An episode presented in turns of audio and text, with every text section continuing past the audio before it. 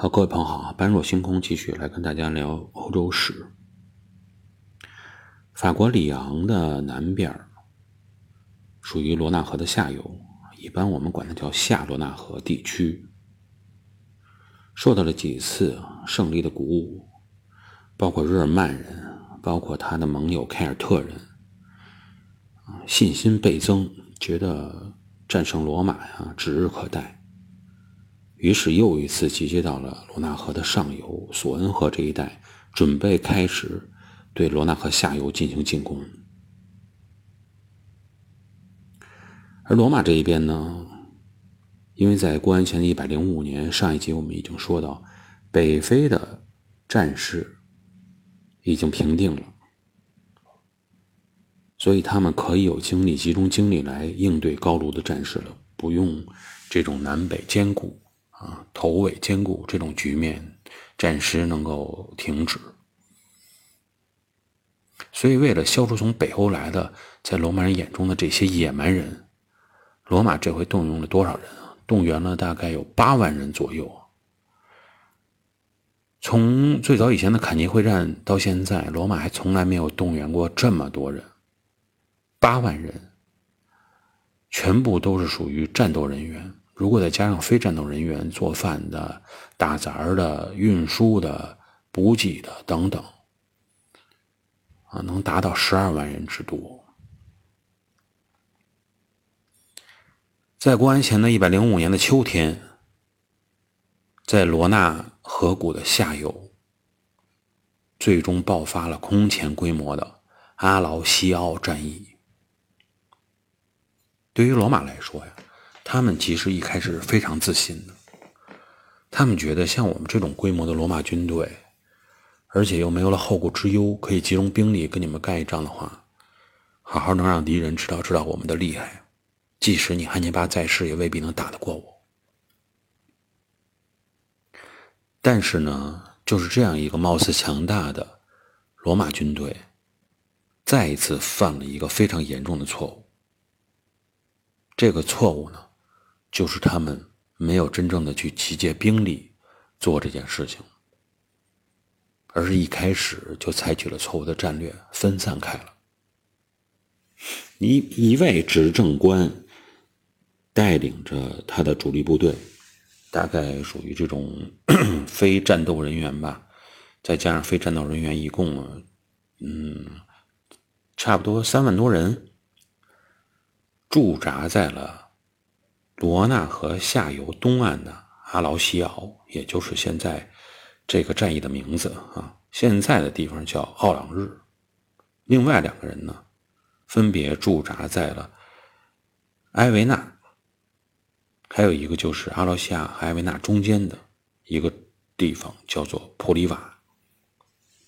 这三支军队啊，实际上整个位置来看，从地图上来看，就是沿着罗纳河的中下游河谷。依次建立他们的这个营寨，大概呢每个营寨之间的距离在一百公里左右，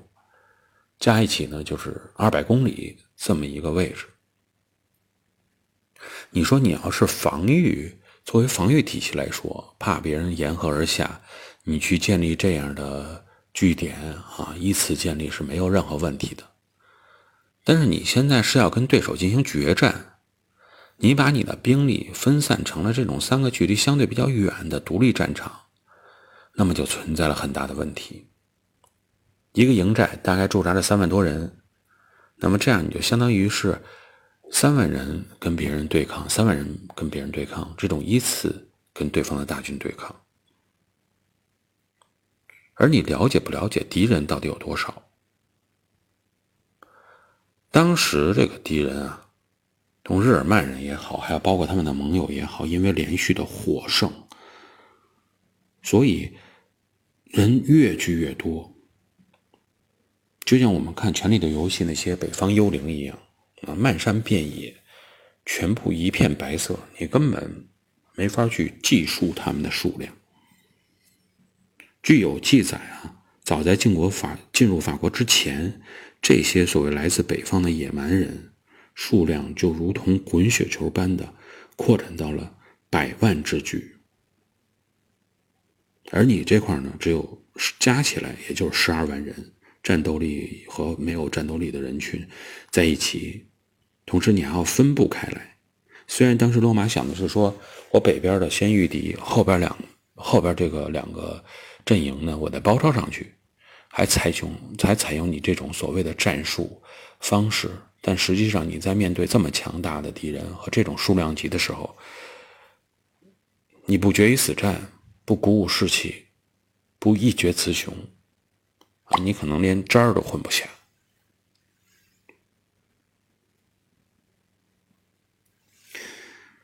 首先呢，北边的三万人先遇到了敌人，那结局就不用再说了。日耳曼人呢，对这个一通残杀、一通屠杀，基本上就是全部消灭掉了。后边你这个两个，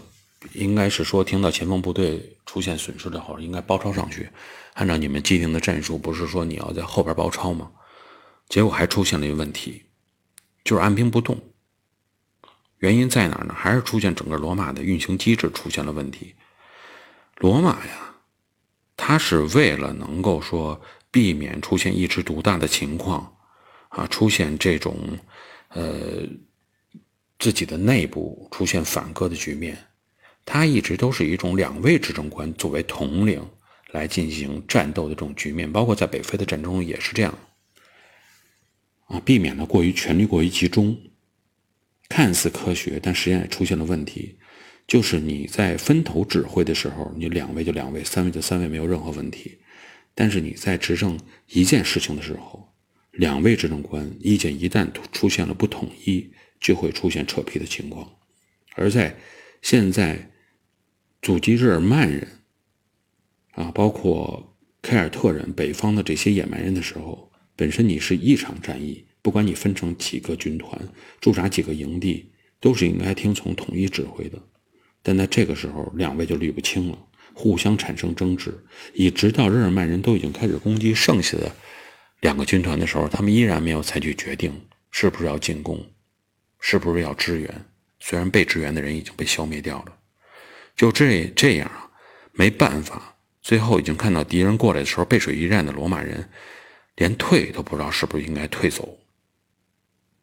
随之而来的就是更大规模的屠杀开始了。据历史记载，十二万人的罗马军团，最后生还的有多少人呢？只剩下不到十个人，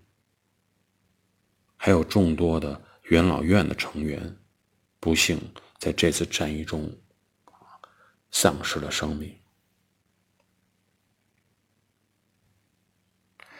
所以在阿劳西奥这次战役中啊，我们可以看出来有这么几个问题。一个问题呢，就是你所谓的这种民主决策呀，你得看分什么事儿。有些时候啊，民主过多啊，所谓的这种民主过多，你办不了事儿，太慢，效率太低。特别是在战争中，我们看古代的这种战役中，往往啊